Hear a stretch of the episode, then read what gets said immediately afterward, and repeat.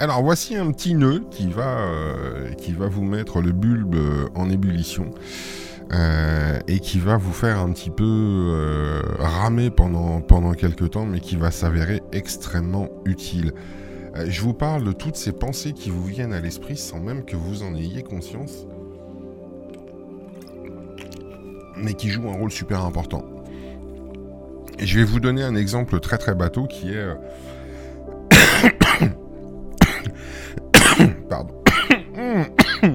oh, ça c'est fait. Euh, qui, vient euh, du monde du monde professionnel, mais qu'on peut transposer euh, dans plein de domaines de la vie. votre chef est passé sans vous saluer ce matin. Hmm. Alors qu'est-ce qui se passe? Qu'est-ce qui se passe? Bah, pour des gens, ça va être panique à bord, quoi. Ça va être euh, soit de la colère, soit ça va être de l'appréhension, de la peur ou autre. Et puis, euh, ça va broder dans tous les sens. Euh, il me fait la tronche, j'ai fait quelque chose de mal. L'entreprise est en période de restructuration. Bah, ça y est, il a annoncé que je me fais virer, il sait pas comment me le dire. Waouh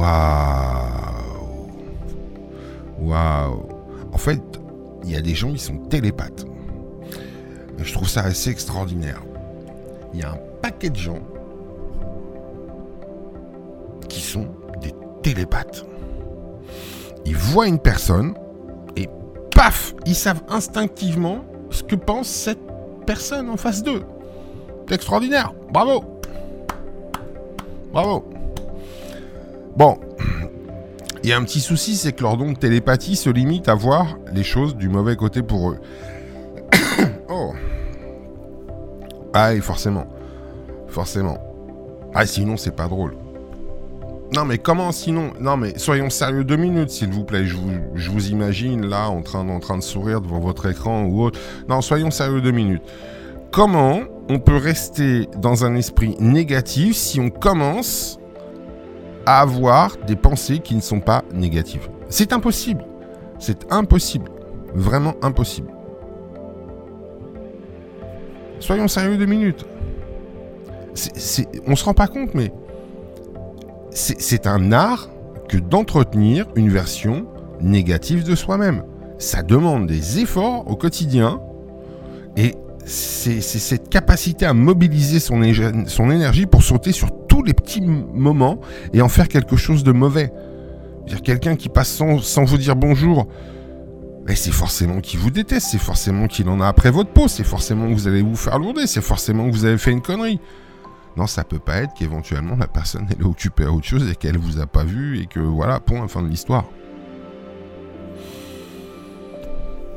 Non, ça peut pas être ça. Ben non, ça peut pas être ça parce que ça veut dire que vous n'êtes pas responsable de quelque chose. Donc, en fait, toute la misère du monde tourne autour de vous. Heureusement que vous êtes là pour porter la misère du monde, hein, parce que sinon, qu'est-ce qu'on ferait, nous Bon, redevenons sérieux deux minutes et arrêtons d'être un petit peu sarcastique et cynique. Euh, un petit exercice que vous pouvez faire et qui va beaucoup vous aider, c'est justement de détecter, papier-crayon encore une fois, tous ces petits moments dans la journée où vous avez de façon automatique des pensées qui vous viennent et des pensées qui sont négatives.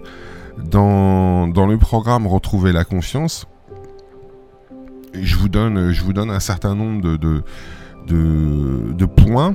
Euh, il y en a sept euh, qui sont là, euh, qu'on utilise pour se faire du mal au quotidien. Ça, ça en fait partie.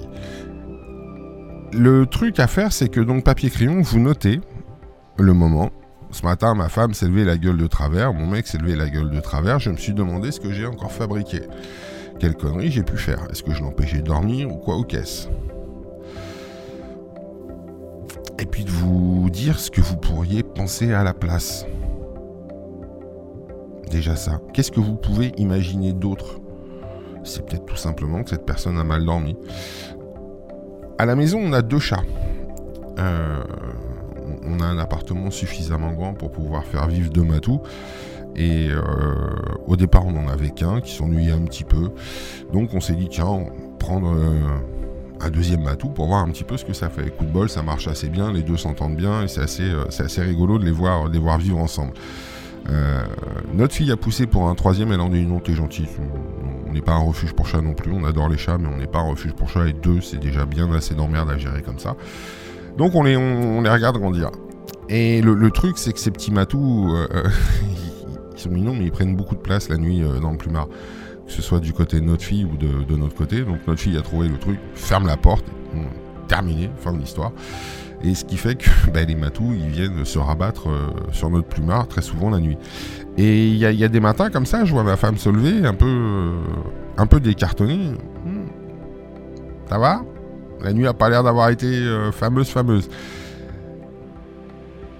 si je suis dans ce système de pensée automatique euh, ultra négatif, je vais me dire, oh là là, mon Dieu, je l'ai encore empêché de dormir, quelle catastrophe et autres. J'attends tout simplement de savoir ce qu'elle a à me dire. Donc je pose la question, t'as pas l'air d'avoir bien dormi? Bah Non, j'ai pas bien dormi, mais qu'est-ce qui s'est passé?